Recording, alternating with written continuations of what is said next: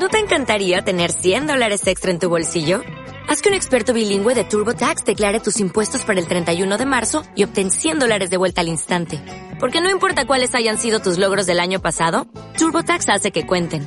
Obtén 100 dólares de vuelta y tus impuestos con 100% de precisión. Solo con Intuit TurboTax. Debes declarar para el 31 de marzo. Crédito solo aplicable al costo de la presentación federal con TurboTax Full Service. Oferta sujeta a cambios o cancelación en cualquier momento. Hola, hola, ¿qué tal estáis, chicos? Yo genial, con unas ganas tremendas de empezar este programa de hoy. ¿Preparados para un nuevo programa?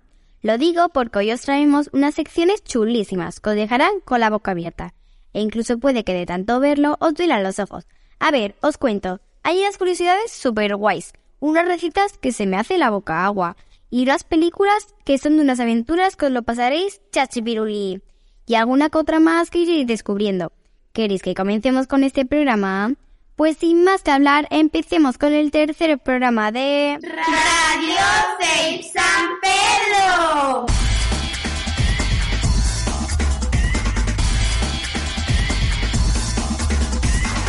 Hola amigos y amigas, ¿qué tal estáis? ¿Se os da bien el inglés? Si no es así, no os preocupéis, porque en la entrevista de hoy tenemos a María Speak English, que nos hablará de su libro 101 truquitos para Speak English, en el que nos da muchos trucos para aprender el inglés con facilidad.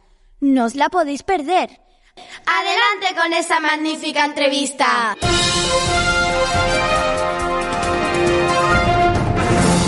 ¿Qué tal se los idiomas? ¿Les gustan? ¿Hablan alguna parte del español? Suponemos que como la mayoría hablarán por mejor o peor el inglés. ¿Qué nivel tienen? O mejor, les haremos que se pregunten si lo hablas bien o si lo pronuncias bien o incluso que piensen qué es lo peor que se les da a la hora de aprender este idioma. ¿Cuántas preguntas, verdad?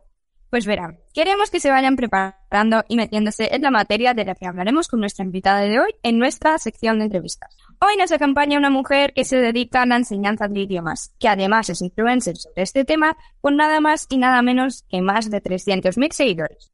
Si tiene tantos seguidores es porque hace algo que a la gente le gusta mucho. Y además acaba de sacar un libro en el que nos muestra muchos, muchos truquitos para ayudarnos a aprender inglés. Tantos como 101 truquitos para speak English de una vez por todas. Seguro que estás deseando conocer, porque además de ser muy guapa y muy simpática, su pronunciación en inglés es espectacular. Good morning, María. Aunque en las redes todo el mundo la conoce como María Speaks English. How are you doing? Hi, good morning. Thank you for your presentation. Muchas gracias por tu presentación tan bonita que bien hablas. Me ha encantado, en serio. Y, y pues nada, aquí estoy muy contenta de conoceros, que sois todas muy listas y muy guapas. Me encanta conoceros y muy, estoy muy ready, estoy súper ready para la entrevista. Estoy súper ready esta mañana. Estamos encantadas, encantados de que haya aceptado nuestra invitación y poder conocerla mucho más. Great. Amazing. Empezaremos preguntándole cuándo empezó a gustarle tanto el inglés. ¿Se le daba bien ya en el colegio? Pues mira, te voy a ser sincera. A mí, desde pequeñita, me ha encantado el inglés. O sea, yo no recuerdo un momento de mi vida en el que yo, a mí no me gustase el inglés. Yo recuerdo que la primera vez que yo fui a clases de extracurriculares del idioma, tenía ocho añitos, tenía un libro rojo que se llamaba, creo que era English House, el libro de la, algo así, el libro de la, de la clase extracurricular. Y yo me lo llevaba a mi, a mi, a mi casa, me sentaba a mi mesa redonda, en la mesa del salón, y me ponía a leerlo, me ponía a repetir las palabras en voz alta, y para totalmente copiar eh, la pronunciación de la profesora. Yo, yo siempre desde pequeñita, siempre me ha encantado el inglés. Siempre. desde que tengo uso de razón. Yo era tan pequeñita. Yo la pongo vosotras y ya, ya me encantaba el inglés. Literalmente. ¿Qué recuerda de sus clases de inglés del colegio? Wow, pues mira, yo recuerdo que creo que estaba en quinto de primaria o algo así, que fue ya en el momento en el que ya me lo tomé un poco personal y yo ya, y yo ya me dije a mí misma, vale María, yo aquí ya en inglés ya por orgullo tengo que sacar un 10 y si no saco un 10 no me voy a quedar contenta porque tengo que sacarlo porque no sé qué. Y recuerdo que todas mis profesoras del colegio eran una maravilla. También tuve una profesora de una academia también a la que solía ir que me inspiró muchísimo y que me ayudó muchísimo a conectar con el idioma. Y yo recuerdo que las clases eran, bueno, eran sobre todo muy centradas en, no sé cómo lo haréis vosotros, pero sobre todo en mi época, ¿no? En aquel momento. Las clases eran como muy de gramática, un poco como muy siguiendo el libro, ¿no? Lo cual está bien, pero es cierto que yo pues echaba un poco de menos aprender como a mí me gustaba aprender, que era con música, con canciones, que también me encantaba eh, traducir vídeos. De pequeñita, con vuestra edad, tenía una cuenta de YouTube y yo subía traducciones a la cuenta de YouTube de mis canciones favoritas, de mis, de mis películas favoritas, de Hannah Montana, de todo lo que a mí me encantaba de pequeñita, yo lo traducía. Y sí que es verdad que me encantaban las clases, pero echaba de menos esa pequeña diversión y por eso me la, me la buscaba por mi cuenta, ¿no? Por eso me la buscaba por mi cuenta y por eso me dedicaba de pequeñita a traducir y me dedicaba a aprender por mi cuenta. Que yo os lo aconsejo, si me permitís, lo aconsejo, si os gusta algo, en vez de casita, siempre id como más allá, si algo de verdad te apasiona, si algo de verdad te gusta, no hay nada hoy en día que no puedas aprender en Internet. Tenéis una suerte increíble, en serio, lo digo. Así que aprovechadlo. ¿Ya te daban truquitos en aquella época para aprender más fácilmente? Uh, pues como te digo, tenía una profesora que, wow, me encantaba de pequeñita. Yo con ella fui la primera vez a Londres. Ella organizó una super excursión a Londres de dos semanas y sí que notaba siempre como truquitos, ¿no? Como pequeñas. Eh, me encantaba lo que nos enseñaba porque siempre nos enseñaba sobre todo sobre acentos, sobre pequeñas expresiones super guays que nunca te enseñan en el colegio. Y pues esos truquitos, ¿no? No se llamaban en aquel momento, no los llamábamos truquitos, ¿no? Pero sí que nos enseñaba una forma como muy, muy chuli de, aprender inglés. Y bueno, yo creo que con el tiempo fue también el hecho de que alguien comparta una pasión contigo, el hecho de que alguien comparta lo que más le gusta en el mundo contigo, hace que tú también tengas muchas ganas de aprender y hace que tú también tengas esa, esa pequeña llamita, ¿no? Esa pequeña motivación para, para, mm, para aprender inglés. Con lo cual, sí, podemos decir que, que los truquitos han ido pasando de generación a generación y bueno, espero que mis truquitos también os motiven a vosotros, por supuesto, y a vosotras. Espero que os saquen una sonrisa y espero que, que lo aprovechéis y que los uséis en la clase, for sure. Espero. ¿En qué momento te quisiste dedicar a enseñar inglés? ¿Y por qué? En realidad, yo siempre he querido dedicarme al inglés desde pequeñita. O sea, yo nunca he tenido duda de que cualquier cosa que yo hiciera en la vida tenía que relacionarse con el inglés de alguna forma, ya fuese viajando, ya fuese dando clases, ya fuese traduciendo, pero en mi vida tenía que estar el inglés 100%. Entonces, ¿qué pasó? Empezó a dar clases de inglés con 15 añitos. ¿Tú cuántos, cuántos años tendréis vosotras? ¿Cuántos años tenéis? 12. 12, ¿no? Vale, wow, pues ya os queda poco, chicas. Con 15 años empecé a dar clases, fíjate, tres años después que vosotras, eh, fui, bueno, iba a darle clases al hijo de un profesor que tenía yo, mi profesor de filosofía en el colegio, y iba a su casa todos los días, bueno, casi todos los días, y mm, subía una cuesta que hacía mucho calor, me acuerdo, todos los viernes a las tres y media de la tarde subía, y empecé a darle clases a, a sus hijos, y yo dije, wow, cuanto más clases doy, cuanto, cuanto más enseño, más aprendo yo. Me encantó. O sea, cuanto más enseño, cuanto más le hablo a alguien sobre lo que a mí me apasiona, más aprendo y más feliz soy. Y desde aquel momento siempre me he asegurado de que cualquier cosa que yo hiciera en mi vida tuviese que, que, que, que ver con el inglés, ¿no? Entonces, como te digo, yo me, con casi casi vuestra edad, como que daba clases de inglés y ya hasta ahora, chicas, hasta ahora, que me sigo dedicando. Tengo no sé cuánta, no sé qué edad me echáis. Tengo 25 añitos, 25. Y desde, desde entonces, whoops, desde entonces he estado dando clases de inglés, traduciendo, interpretando, traduciendo sobre todo, eh, de, todo tipo de cosas. Y bueno, pero ahora 100% puedo decir que me dedico a, a dar clases y a mis, y a los truquitos que espero que os gusten los truquitos. Y, y nada, y soy muy feliz.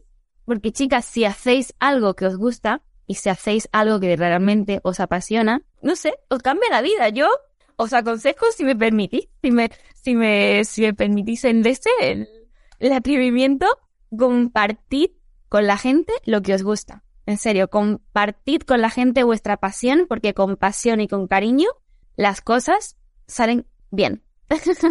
es mi truquito. ¿Y cuándo decides ser influencer? ¿Y cómo se consiguen 300.000 seguidores? Uy, qué buena pregunta.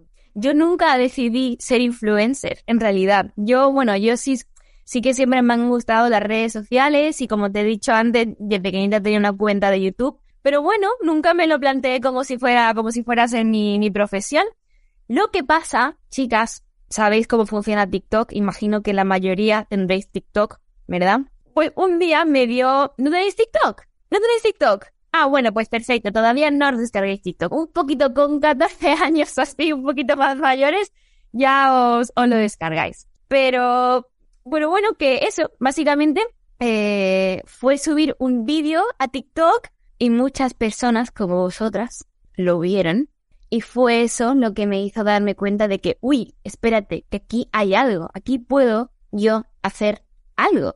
Y hace ya un año y medio que subí el primer TikTok y hasta ahora. Y yo creo, yo creo, desde mi humilde opinión, que el truquito para, como tú dices, conseguir tantos seguidores, ¿no? Tampoco soy aquí Dulceida, pero para conseguir seguidores es sobre todo hacer las cosas con sentido común y compartir, como te digo antes, en serio, compartir tu pasión y compartir lo que te gusta. No sé lo que os gusta, no sé si os gusta la música, no sé si os gusta el maquillaje, no sé si os gusta eh, la, las matemáticas, no lo sé, pero si tú coges eso y lo compartes con la, con la gente, con el mundo, pueden llegar a pasar, pues como ha sucedido ahora, cosas muy buenas. Y así pues, además es genial porque utilizas las redes sociales para algo positivo. ¿No te imaginas la de gente que, que, que, que, aprende, ¿no? En redes sociales. ¿Te imaginas la de gente que aprende en TikTok? No solamente hay bailes de TikTok, chicas, no solamente hay bailes típicos de estos que se hacen, sino que hay muchas cosas más que puedes hacer en TikTok y una de ellas es aprender. Así que yo, cuando tengáis la edad, ya sabéis, hay que compartir lo que os gusta y que, y sobre todo, que nunca os dé vergüenza compartir lo que más os gusta en la vida. Eso, de verdad, por favor, grabároslo a fuego. Porque es súper importante, que no, te, que no os dé vergüenza y que no os pare la vergüenza. Hay que hacer las cosas eh, con miedo, pero las haces. Eso es lo importante, hacer cosas. Eh, se plantea escribir un libro que se llama 100 truquitos para speak English de una vez por todas. Sí, que está siendo todo un éxito. ¿Cuándo pensó que sería una buena idea escribir este libro?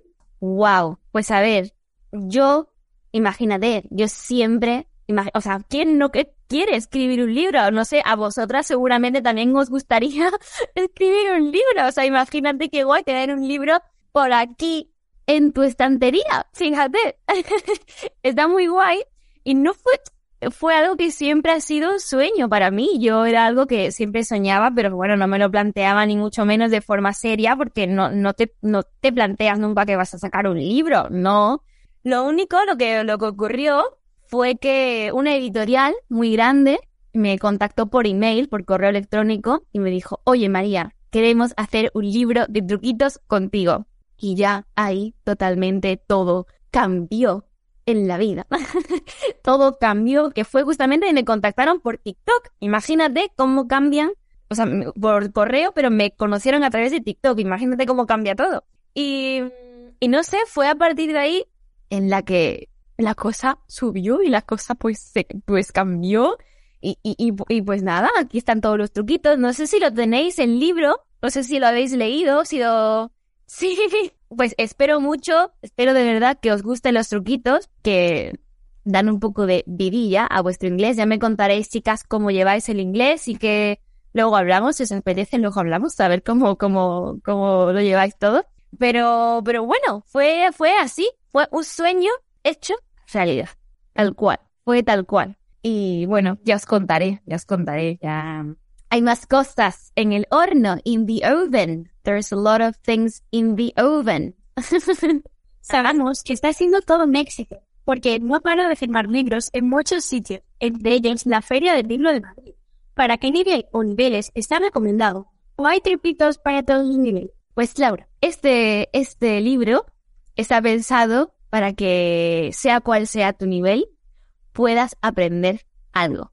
Así que no te preocupes porque yo mientras escribía estaba pensando en todas las personas que saben mucho inglés y que no saben mucho inglés y siempre he intentado encontrar un punto intermedio. Con lo cual este, este libro te va a servir de verdad para tus clases de inglés, para tu edad, también cuando crezcas un poco también te va a servir. Estoy segura de que le vas a poder echar un vistazo y vas a poder coger un montón de truquitos eh, súper útiles. Vemos también canciones, truquitos de canciones, truquitos de, de un montón de cosas. Así que está pensado para que lo, para tu edad también, o sea, para, para vuestra edad también, totalmente. Yo lo escribí teniendo en mente. Así que, don't worry.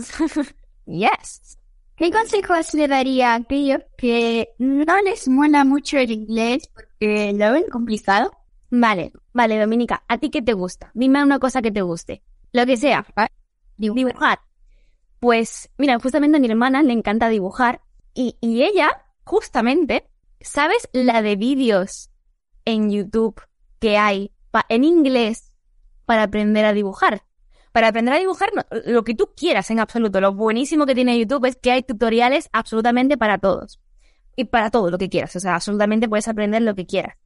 Entonces yo, el truquito que te daría a ti, o el truquito que le daría a cualquier persona, es que cojas algo que te encante, por ejemplo, dibujar, en tu caso, y ponte a escuchar cositas en inglés sobre el dibujo, por ejemplo. O ponte a incluso, un tutorial en YouTube en el que alguien te enseñe a hacer, no sé, una jirafa, lo que sea, ¿no?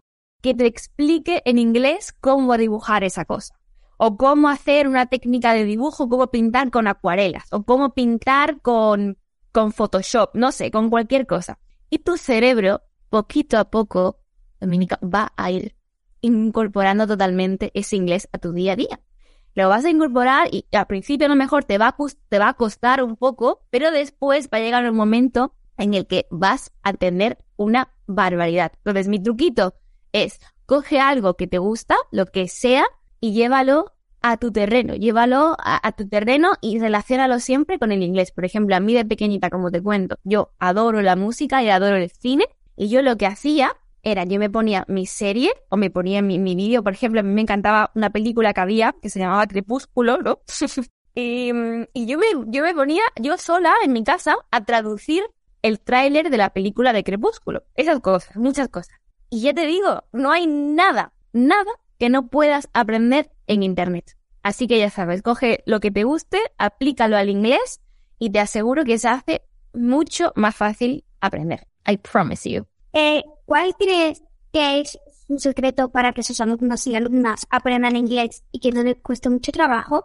Mm, good question. I think, yo creo que a mí me gusta verlo todo muy simple, muy simplificado. Yo lo tengo todo esquematizado en mi mente después de dos años dando clase, una pues, no sé, como que, que puede, puede simplificarlo, llegar a simplificarlo todo. Y yo veo el inglés como algo muy, algo fácil. Yo lo veo como algo fácil. Yo lo veo como algo que, que, me lleva acompañando toda la vida y, y pues a veces no me planteo cosas porque simplemente pues las sé, ¿no? Pues yo, mi truquito siempre es motivar a, los alumnos que tengo, como vosotros, eh, motivarlos, como te digo, como con música, con canciones, con películas, con dibujo, con el fútbol, con baloncesto, con lo que sea, que también explicarlo, explicarlo de una forma que no dé miedo.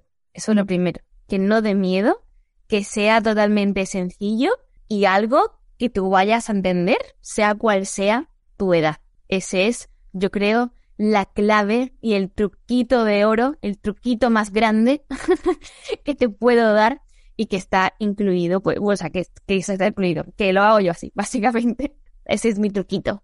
¿Tiene pensado escribir algún libro sobre solo de truquitos infantiles para aprender inglés? Bueno, no sé si estoy autorizada a darte esta exclusiva.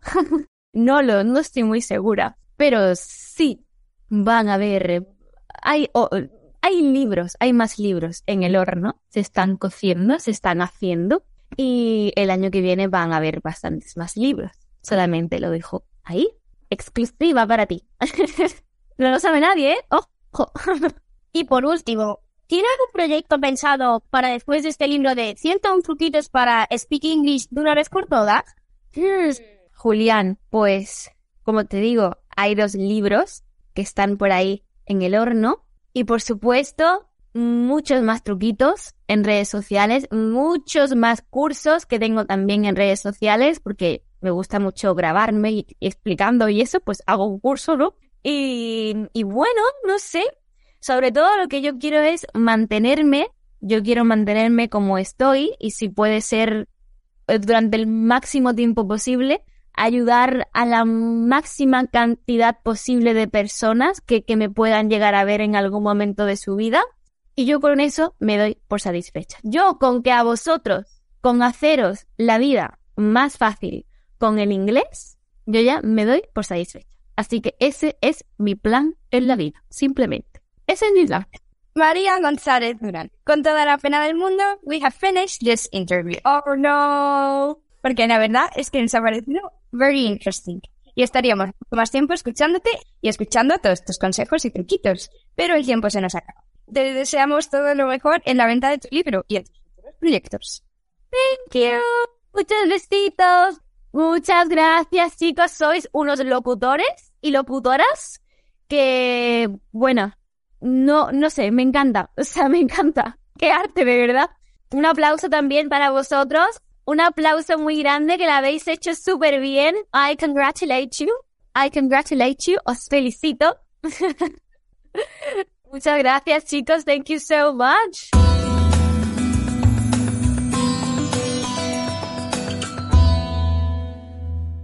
Hola amigos y amigas, ¿qué tal estáis? Yo estoy muy ilusionada por hacer esta sección y también muy divertida. Bueno, bueno, a ver si adivina esta, esta sección. Pues sí, señores y señores, no es otra que acertijos. Sí, sí, amigos y amigas, esta sección en la que competís con vuestros amigos y familiares sobre quién ha acertado más acertijos.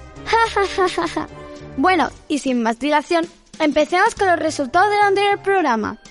Esta era el primer acertijo. La madre de Beth tiene tres hijas. La mayor se llama Clara, la pequeña Sara. ¿Cómo se llama la mediana? Pues la respuesta era chan chan chan. Era Beth. Yo tardé un siglo en adivinarlo, pero con lo que llevamos de programa seguro que los tenéis chupados. Vamos a por el siguiente. El segundo fue... Trata de nombrar cinco días seguidos, sin decir números ni días de la semana. Jejejeje. Me imagino más de un loco pensando cómo hacerlo, pues será más sencillo de lo que parecía. La respuesta era anteayer, ayer, hoy, mañana y pasado mañana. Con este no daba ni una. Y aquí va la tercera de la semana pasada. No es un ser vivo, pero tiene cinco dedos. ¿Qué es? Uy, uy, uy. No veas así que era difícil. Yo me tiré un día para adivinarlo. Pero vosotros habéis tardado cinco minutos. Bueno, pues era un guante. Y quiero recordar que este es el último. Bueno, vamos con los que tenéis que adivinar esta semana. ¿Preparados? ¿Sí? Pues ahí van. ¿Cuántos ladrillos se necesitan para completar un edificio hecho de ladrillos? ¡Wow! Este es muy interesante. Y me lo dijo mi madre. Vamos a por el siguiente. Una mujer tuvo dos hijos, que nacieron a la misma hora del mismo día, del mismo año. Pero no son gemelos. ¿Cómo es posible? Este no sé yo si podré examinarlo pero yo tengo fe en vosotros y sé que lo podréis hacer. El día anterior a dos días después del día anterior a mañana es sábado. ¿Qué día es hoy? Ya le gustaría a mi profe estar en este día. Ups, sin querer os he dado una pista, pero vosotros no se lo digáis a nadie, sobre todo a Lucía. Y ya vamos a pasar al último acertijo. Allá va. ¿Qué es lo que no está ni dentro ni fuera de la casa, pero que es necesario para cualquier hogar? Espero que os haya gustado esta sección, que ya me tengo que ir, pero que el programa no acaba aquí. Jejejeje. Ahora, Arwa nos trae unos libros geniales y muy interesantes en nuestra sección de biblioteca. ¡Adiós!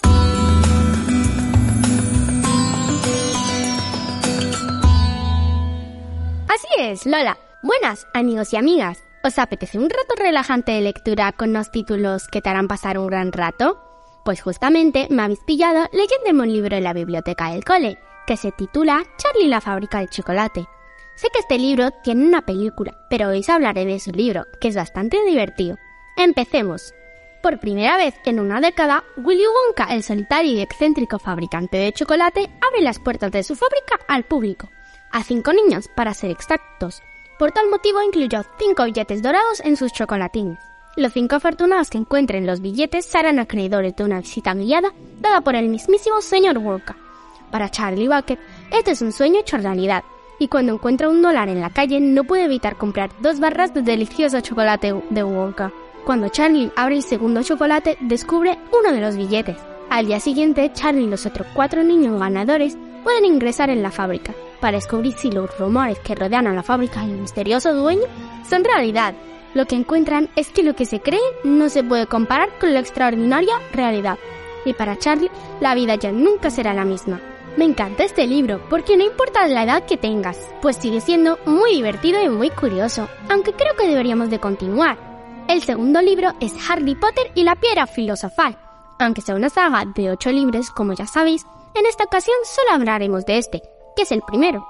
Pues bien, la obra comienza cuando Harry Potter, siendo un bebé, es dejado en la puerta de la casa de sus tíos por tres magos, quienes comentan que el mago más tenebroso había sido vencido por Harry, quien siendo apenas un bebé sobrevivió a la maldición de un poderoso mago que mató a sus padres. La historia continúa cuando el niño cumplió 10 años y seguía sin saber que era un mago. Sin embargo, le habían ocurrido cosas extrañas. En el zoológico hizo desaparecer un vidrio y su primo cayó con tan solo pensarlo. Poco antes de su cumpleaños recibe una carta de Hogwarts, la escuela de magia y hechicería, pero su tío no permite que la vea y se mudan a una casa en medio de la nada, para que no encontraran a Harry. Sin embargo, esto no les sirvió de nada. El día de su cumpleaños apareció un hombre en la casa llamado Hagrid, que, además de llevarle una torta, le informó sobre la invitación del Colegio de Magia y Hechicería. Quedó completamente sorprendido de que Harry no supiera que era un mago y quiénes eran sus padres. Ese mismo día, Harry fue con Hagrid a comprar las cosas que necesitaba para iniciar sus estudios de magia, y se entera que tenía una gran fortuna que le dejaron sus padres. Bueno, yo creo que os he contado bastante de este libro, pero si queréis saber toda la historia podéis leerlo. Podéis hacerlo mientras os coméis lo que nos trae en la sección de cocina mi querida amiga Lucía Romero. Os aseguro que os vais a chupar los dedos. ¿A que sí, Lucía?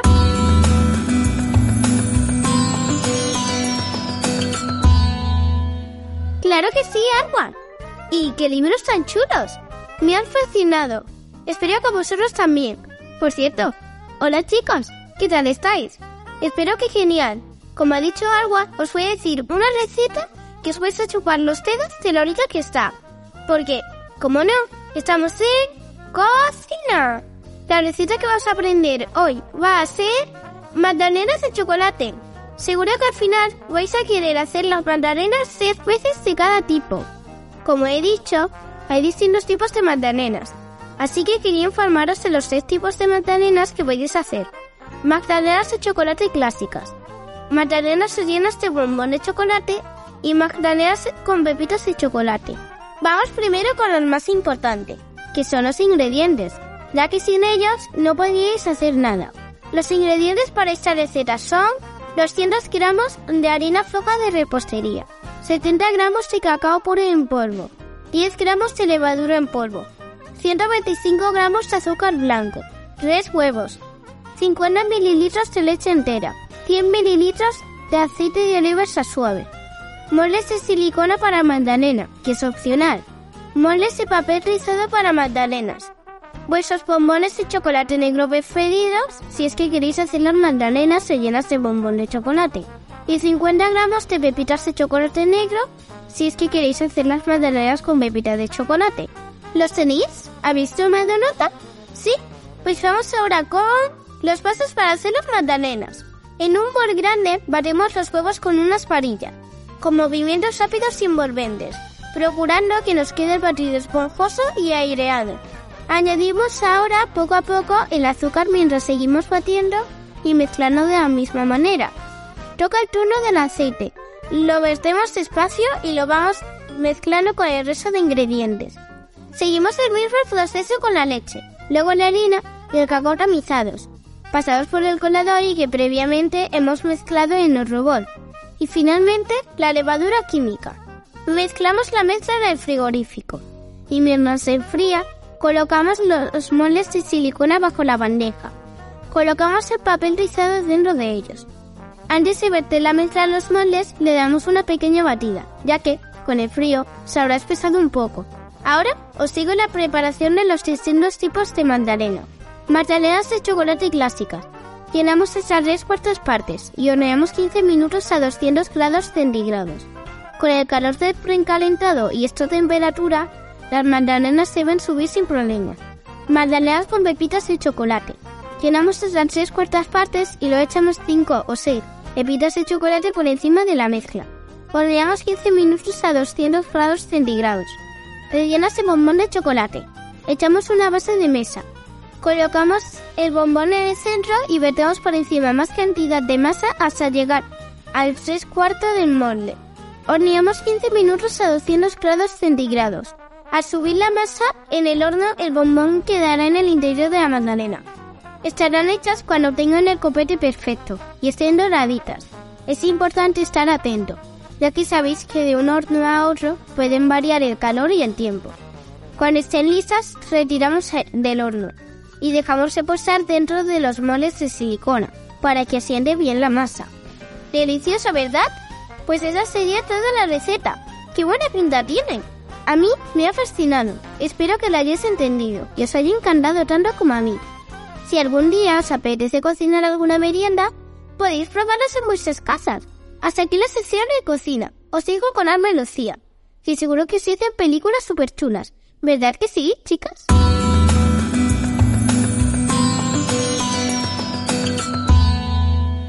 ¡Wow, Lucía! ¡Qué receta más guay! Y encima, qué rica. Bueno, os voy a dar una pista de la sección en la que estamos. Ahí va. Películas, series, muchas más cosas. Bueno, con eso seguro que sabéis en qué sección estamos. Que no es otra que... ¡Cine! Bueno, y no os he dicho que hago esta sección conjunta. ¿Verdad que no, Alma? Pues no, Lucía. Este programa va a ser un pelín diferente. Porque os vamos a hablar de la saga Para ir más que uno. Uno, dos y tres. Bueno, allá vamos. Javier es un hombre que cree saberlo todo pero como no mueve ni un dedo para ayudar a su mujer en el cuidado de la casa y de sus cinco hijos, sin embargo, este padre de familia tiene que enfrentarse a la realidad cuando su mujer decide irse de viaje y dejarlo solo con sus cinco hijos. Esta será una experiencia que cambiará las vidas de todos para siempre. A Alma y a mí nos encanta esta película, es de nuestras favoritas. Pero Lucía, no te olvides que la segunda también nos encanta. De hecho, os las vamos a explicar. Todo pasó. El éxito del asistente virtual Conchi, desarrollado por Javier, le ha validado un lugar favorable en la sala de chat de los padres, hasta que algo inesperado lo arruina todo. Ay, tengo mucho sueño. ¿Todavía nos queda? Ay, Alma, no seas tan pesada, que ya nos queda poco. Pero ya que estamos, te cuento lo siguiente como un cuento de buenas noches. ¡Empecemos!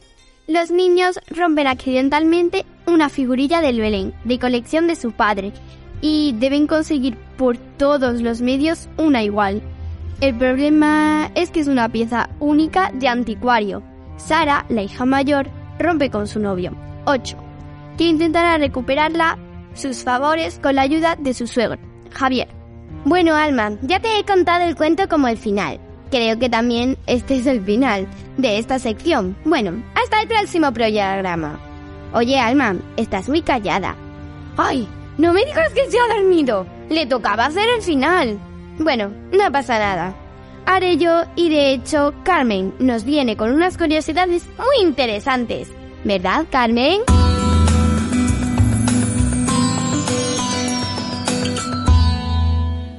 Claro que sí, chicas.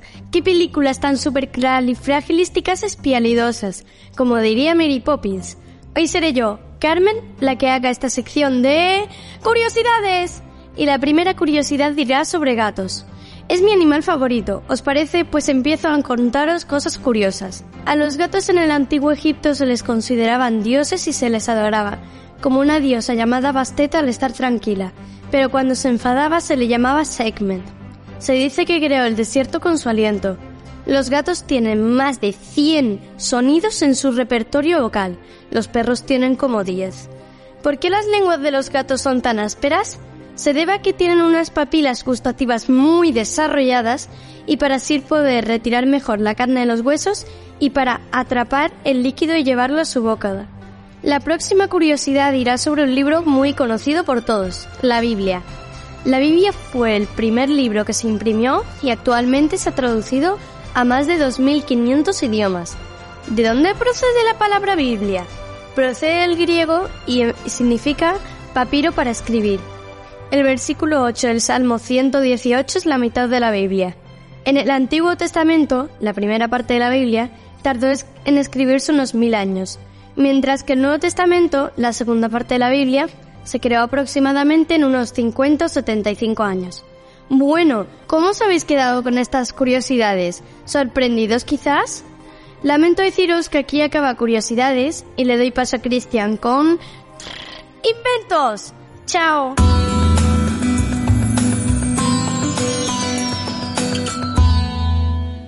¡Uy!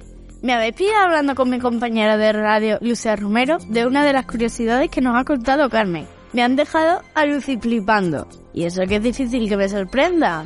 Si no me creéis, preguntárselo a mis amigos. Pero no os voy a mentir. Yo estoy deseando empezar esta sección. De hecho, ¿por qué no empezamos ya? ¿Empezamos? Pues vamos con este increíble invento. El invento de hoy es el tocadiscos, o también conocido como fonógrafo.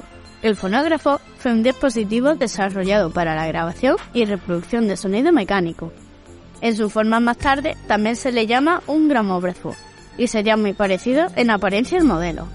Las vibraciones de sonido se graban como desviaciones físicas de Ronur en espiral grabado en la superficie de un disco. Para recrear el sonido, la superficie se hace girar mientras que una aguja vibra debido a esos surcos. De ese modo se reproduce muy débilmente el sonido grabado. En fonógrafos eléctricos posteriores, los movimientos de la aguja se convierten en una señal eléctrica. Después se amplifican electrónicamente para producir sonido por un altavoz.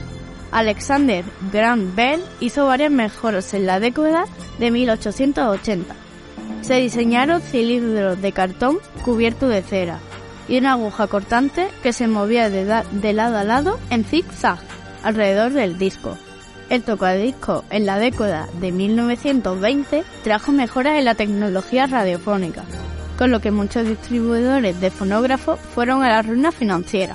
Con los esfuerzos en la mejora de la fieldad de audio, las compañías discográficas mantuvieron las ventas hasta el final de la década pero muchas empresas tuvieron que fusionarse o ir a la quiebra durante la Gran Depresión. En 1925 comenzaron a fabricarse tocadiscos, que utilizaban una tecnología de amplificación electrónica. Las ventas de discos aumentaron de forma apreciable a finales de los años 30 y principios de los 40. Por ese tiempo, las casas de fonógrafo se habían convertido en algo mucho más común, pero no fue hasta la década de 1940 que los tocadiscos se hicieron famosos. Por otro lado, en la década de 1930 se introdujo el vinilo como un material de registro para los discos.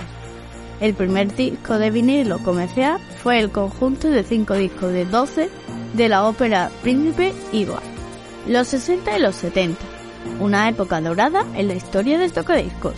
En la década de 1960 los tocadiscos se fueron abaratando. Se crearon modelos portátiles y cambiadores de disco automáticos. Las consolas de tocadiscos se equiparan a menudo con una mejor calidad pick-up. Por todo el mundo proliferan empresas que suministraban productos o componentes al mundo del vinilo. Un claro ejemplo de la década de los 70 fue la española Lausa. La música rock se convirtió en la banda sonora de la década de 1960 que la gente compraba en las mismas canciones que sonaban en las radios de forma gratuita. La alta fidelidad hizo grandes avances durante la década de 1970.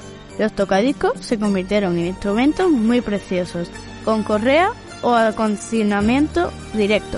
Algunos platos incorporaban un seguimiento lineal controlado eléctricamente y cartuchos magnéticos. Un disco de vinilo bien mantenido tendría muy poco ruido de superficie, aunque era difícil mantener los discos libres de arañazos. Empieza la decadencia del vinilo, años 90. A pesar de que la fabricación de CD se hizo más barata que en vinilos, los CD siguieron siendo el formato más caro.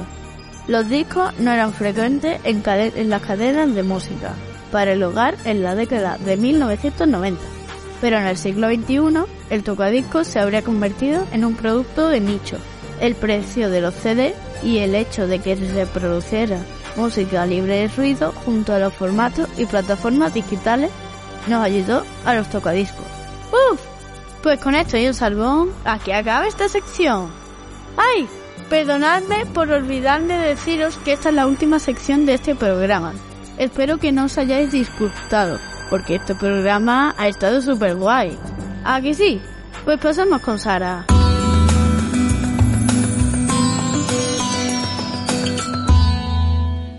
Wow, Cristian, ese invento me ha hecho bailar. Espero que os haya gustado este programa de hoy y que os haya servido para saber qué leer o qué hacer para comer o incluso divertiros con vuestros acertijos en familia y sobre todo aprender con nuestras curiosidades e inventos.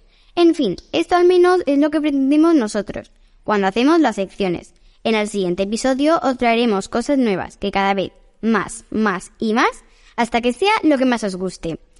Adiós amigos, hasta el próximo programa de Radio 6 San Pedro.